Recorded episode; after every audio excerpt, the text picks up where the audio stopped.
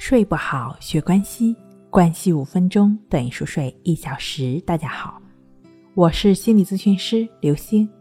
今天要分享的内容是：焦虑、烦躁、睡不好，很可能是忽略了这件事。在失眠族中，最常见的就是入睡困难和容易早醒。多数失眠者都会有这样的想法：自己的睡眠时间不够。有的人觉得自己入睡困难。躺在床上要很久才能睡着，到第二天起床时并没有睡足八个小时，担心睡眠不足给身体带来伤害。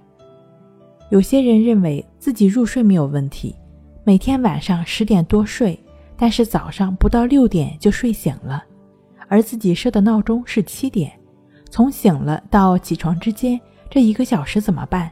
睡不着也不想起床，一直在痛苦中挣扎。想知道有什么方法才能让自己睡到自己设定的时间？还有一位来访者说，他的睡眠时间很少，不管晚上几点睡，早上五点钟肯定就会醒了，然后就再也睡不着了。自己呢也没有午睡的习惯，这样算下来，自己一天大概只能睡四个多小时，离八小时还差得很远。但奇怪的是。自己并没有感觉身体哪不舒服，白天的状态呢也很好，所以他一直在想自己的大脑是不是出了什么问题，睡眠神经是不是太兴奋了。道家哲学讲究顺其自然，是说真正的大道无规律可循，一切顺其自然就可以了，不要刻意而为之。顺其自然可以适用于很多地方。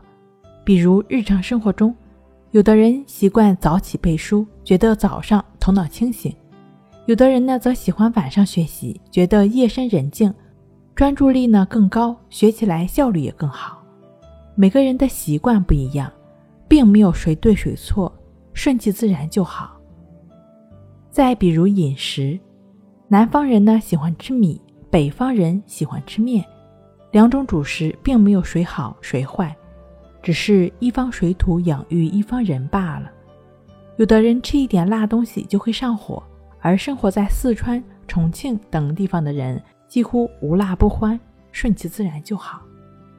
从营养学上来说，营养专家认为人体每天摄入的营养要均衡，提倡饮食多样化。但我们也不能否认，那些素食主义者每天只摄入简单的蔬菜和水果。也能活得健康长寿。在睡眠时间上，我们同样也要顺应自己身体的自然。你的身体习惯了每天睡几个小时，且并无不适感，那就是你的睡眠节奏。不要用一个统一的标准来衡量自己的睡眠时间。如果早上六点醒了，睡意全无，这时你的身体已经觉醒，不管是否到了设定时间，就起床吧。